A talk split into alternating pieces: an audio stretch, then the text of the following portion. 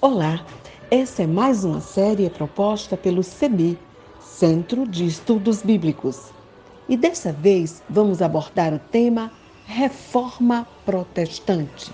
Gente querida, todo ano, no dia 31 de outubro, se comemora o Dia da Reforma Protestante, também conhecida como a Reforma Luterana um momento eclesial e político que mexeu com as bases da igreja no Ocidente, buscando uma estruturação do seu jeito de ser no mundo. Momento crítico e de rupturas, mas que ao mesmo tempo abriu portas para novas formas de se viver a igreja.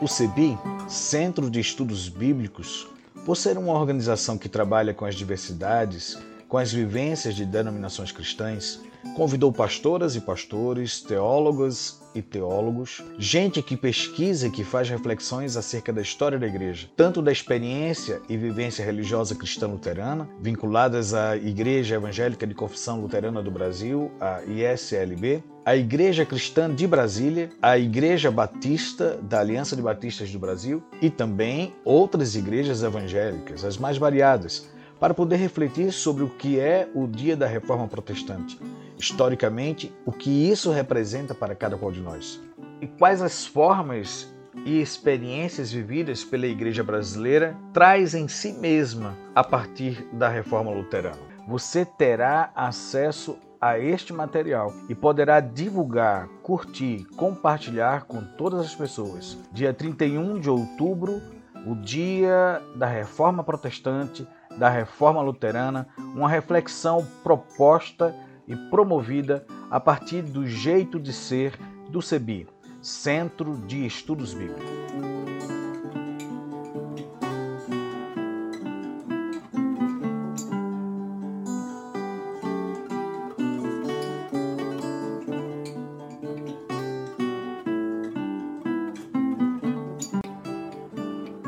Eu sou Silvia Souza, eu sou membro do CEBI no estado de Pernambuco e atualmente estou no serviço do Conselho Nacional do CEBI.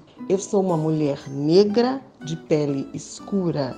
Meus cabelos são curtos e crespos, minha testa é larga, meu nariz tem as abas achatadas e largas, meus lábios são carnudos e os meus olhos são do tamanho de uma amêndoa grande ou de um caroço de jaca. Eu me descrevo para que você possa me ver com seus ouvidos. Eu sou Isaías Torquato, sou reverendo da Igreja Episcopal Anglicana do Brasil, da Diocese Anglicana de Brasília, e atuo como reverendo pároco da Paróquia Anglicana São Felipe, na cidade de Goiânia. E atualmente resido em Goiânia, no estado de Goiás. Eu sou um homem de estatura baixa, sou gordinho, sou pardo, tenho cabelos pretos encaracolados, uso barba e uso óculos. E para mim é uma satisfação muito grande poder me apresentar a você.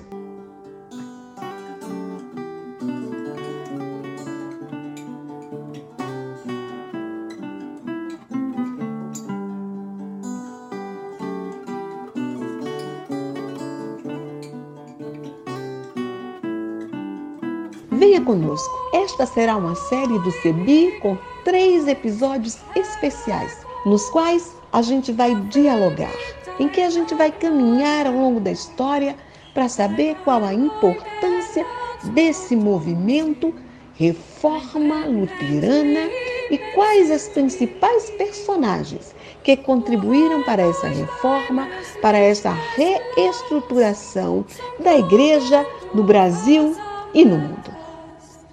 das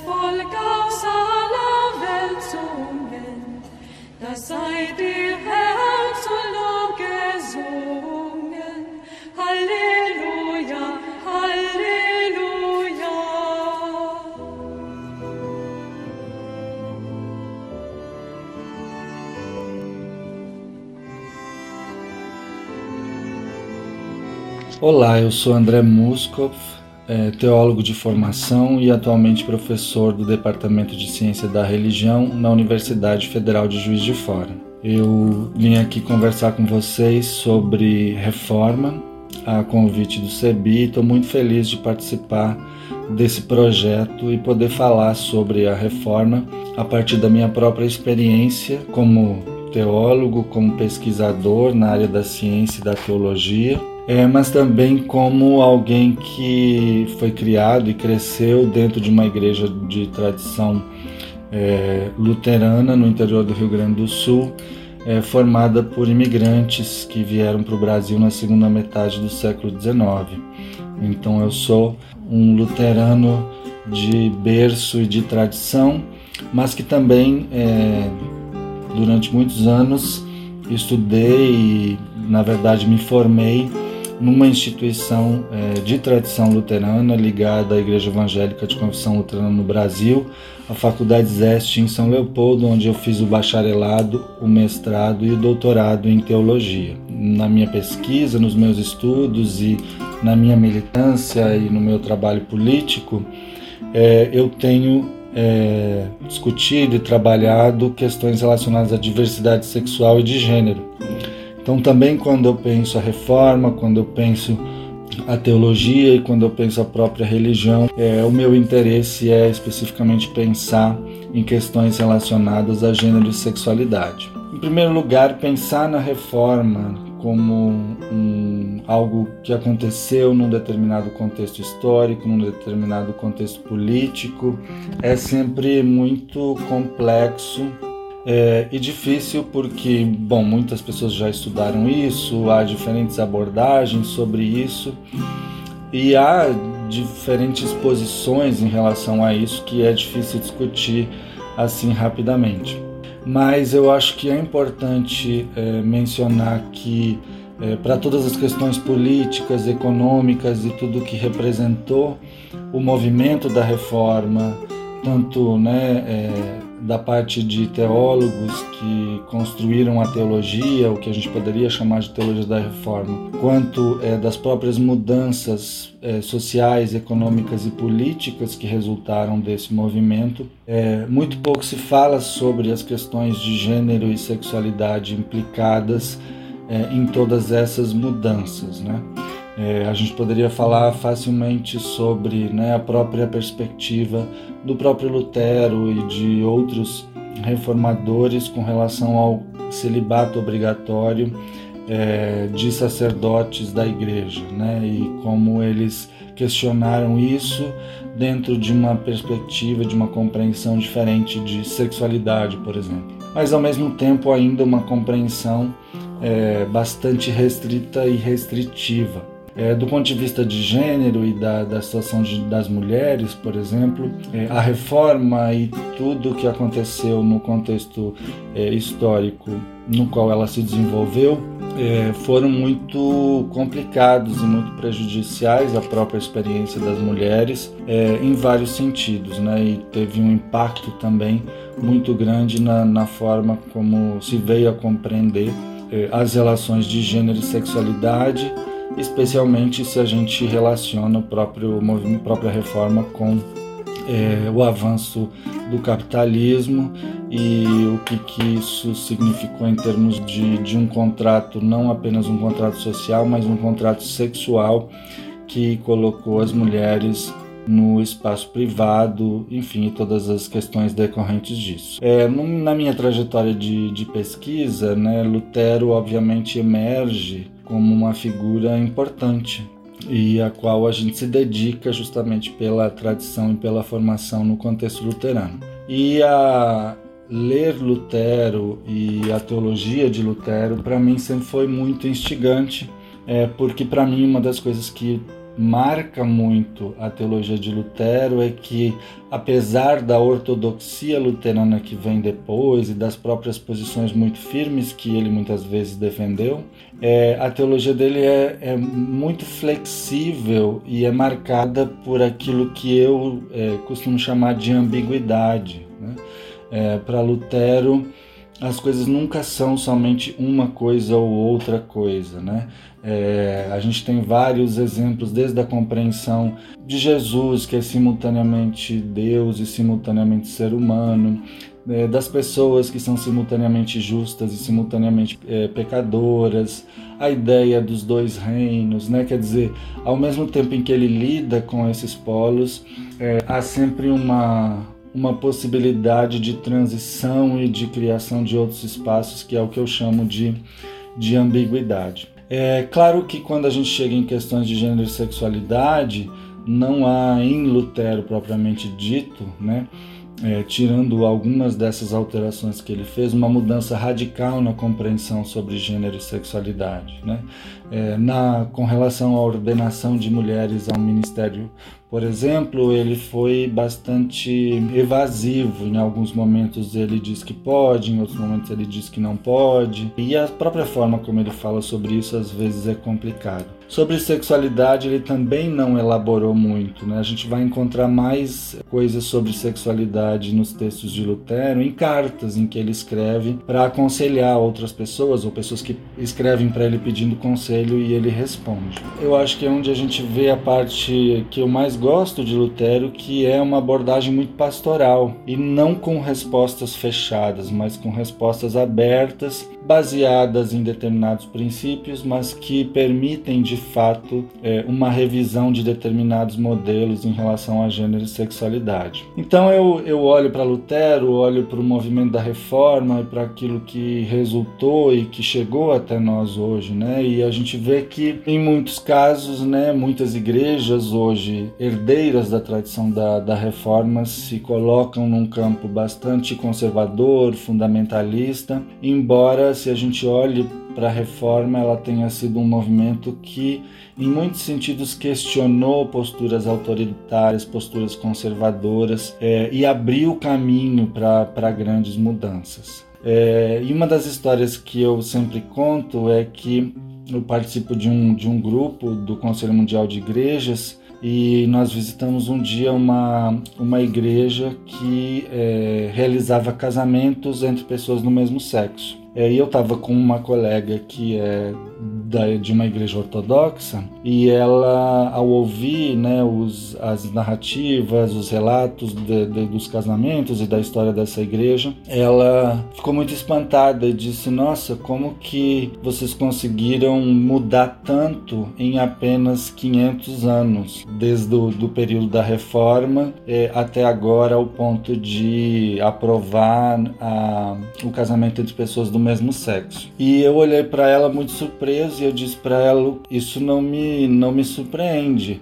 Afinal, nós afirmamos que somos né, um movimento e uma tradição e uma igreja que está sempre em reforma. Né? O que me surpreende é que durante tanto tempo, né, tantos séculos, é, outras igrejas não tenham mudado e não tenham se transformado. Então acho que o desafio que a reforma coloca para mim sempre, é, apesar de todos os erros e de todos os problemas e de tudo, enfim, que que resultou e que tem resultado ao longo da história é a possibilidade, a capacidade que nós temos de mudar, de transformar e de fazer isso tendo como pano de fundo a luta pela vida, a luta pela justiça e pela igualdade de todas as pessoas. Eu acho que é isso que nós buscamos também no campo da teologia da libertação, é isso que nós buscamos quando nós fazemos leitura popular da Bíblia, embora muitas vezes quando a gente está lidando com, com essas questões, gênero e sexualidade parecem ser temas muito difíceis. Mas esse é o desafio.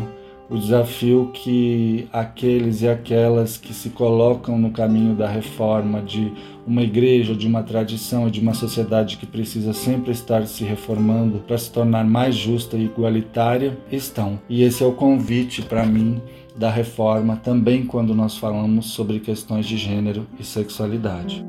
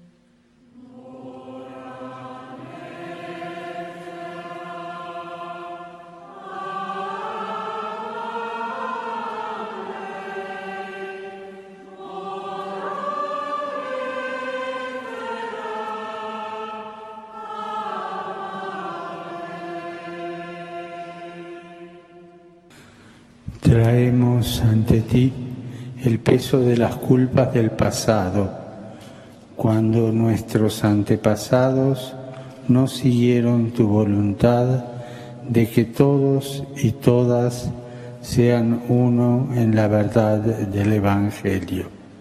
We confess our own ways of thinking and acting that perpetuate the divisions of the past as communities and as individuals. We build many walls around us mental, spiritual, physical, and political walls that result in discrimination and, violence. Forgive us, Lord. Cristo es el camino, la verdad y la vida. Él es nuestra paz, quien derriba las murallas que nos dividen, quien nos concede a través del Espíritu Santo nuevos comienzos. In Christ, we receive forgiveness and reconciliation, and we are strengthened for a faithful and common witness in our time. In the name of the Father, Son, and Holy Spirit. Amen.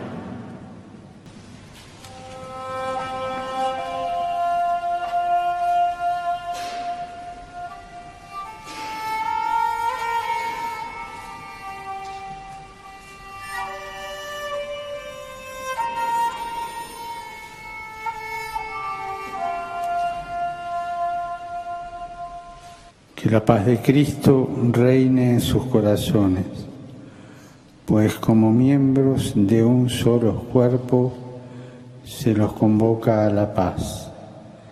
La paz de Cristo sea siempre con ustedes. Dear sisters and brothers in Christ, let us offer each other the sign of forgiveness and peace.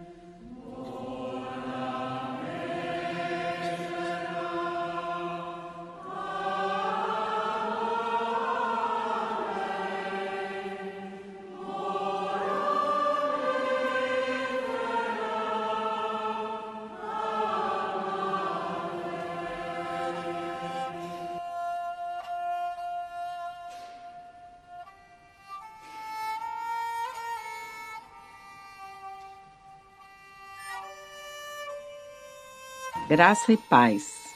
Eu sou Elivete Ribeiro. Meus cabelos e meus olhos são castanho escuro.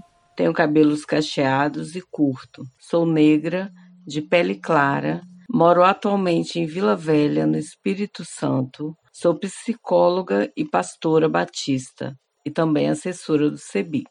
Então, falando sobre um pouco sobre a reforma protestante, essa mesma reforma do século XVI, conhecida como Reforma Protestante, ela produziu resultados bem significativos no cristianismo do Ocidente. Entre eles estão as várias denominações chamadas protestantes, que elaborou uma teologia diferente da praticada pelo catolicismo romano. Entre as denominações do protestantismo em todo o mundo estão os batistas. Nessa semana que comemoramos o aniversário da Reforma Protestante, eu lembro que a teologia batista está permeada por importantes doutrinas inspiradas na Reforma, como, por exemplo, a justificação pela fé, a autoridade da Escritura e o sacerdócio universal dos crentes. As igrejas que se alinharam com o pensamento da reforma, elas defenderam cinco fundamentos, conservados até os dias de hoje, que são: primeiro, somente as escrituras servem como base de orientação para o pensamento e o comportamento dos cristãos que se identificam com a reforma. Segundo, somente a fé pode aproximar o ser humano de Deus, justificando. Terceiro, somente a graça de Deus pode conferir o perdão dos pecados dos seres humanos, colocando em segundo plano uma vida pautada pelos méritos e recursos pessoais. Quarto, somente Jesus pode operar a salvação dos pecadores que se encontram longe de Deus, deixando claro que a salvação não está vinculada à igreja, seja ela qual for. Quinto, somente Deus é merecedor de toda a glória, pois ele não divide a glória com ninguém ou com qualquer instituição religiosa. Evidentemente, né? O pensamento e a construção teológica pautados naquela reforma são mais amplos e complexos. E aí a reforma foi um dos principais acontecimentos do milênio passado. E houve uma profunda mudança ética e espiritual na vida da igreja com isso, né? Além de ter sido o primeiro movimento de natureza religiosa, a reforma teve implicações na política, na economia e também na cultura, não só daquela época, mas até os dias de hoje. Os batistas, nós batistas, nascemos na Inglaterra, crescemos nos Estados Unidos da América e espalhamos aí pelo mundo inteiro. E essa origem né, dos batistas, ela tem estreita relação com a tradição reformada. A justificação pela fé, a autoridade da Escritura e o sacerdócio universal dos crentes. Portanto, os batistas têm sua origem histórica influenciadas influenciados no movimento da reforma. Inclusive, tem dois documentos que foram produzidos pelos batistas no Brasil, que também beberam dessa mesma fonte. O primeiro documento ficou conhecido como Declaração Doutrinária da Convenção Batista Brasileira. E o segundo documento ele foi nomeado por Princípios Batistas. A identidade batista ela não é posta, mas permanece em construção. As referências históricas que normalmente remetem a fundadores ingleses e norte-americanos, elas já não se sustentam por si só. Ao contrário disso, elas vêm sendo complementadas pela adesão de pessoas e comunidades diversas que adotaram né, e adotam a fé cristã batista. Essas pessoas, esses indivíduos, não recebem passivamente a identidade dada, colocada, né, posta, como eu disse, mas é, essas pessoas elas reinterpretam né, fazem uma releitura, eu diria assim, e contribuem para uma construção contínua de uma, de, dessa história, né, que, que ela se torna cada vez mais rica e mais complexa.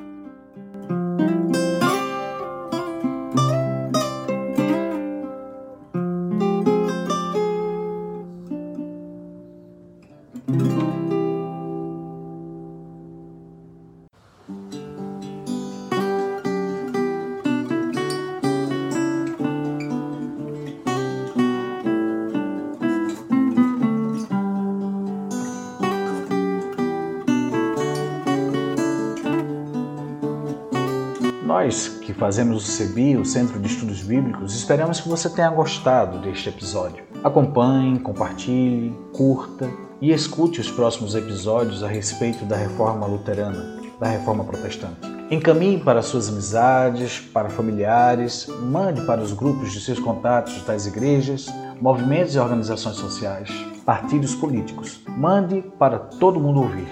A apresentação ficou por conta de Silvia Souza e Isaías Torquato, o design gráfico e a divulgação por Cláudio Braga, o design sonoro por mim, Isaías Torquato, a trilha sonora, o violonista Helmut Stockholm Jr., além da canção Castelo Forte, também ouvimos a canção do Inário para o culto cristão Sou Feliz. Os nossos contatos.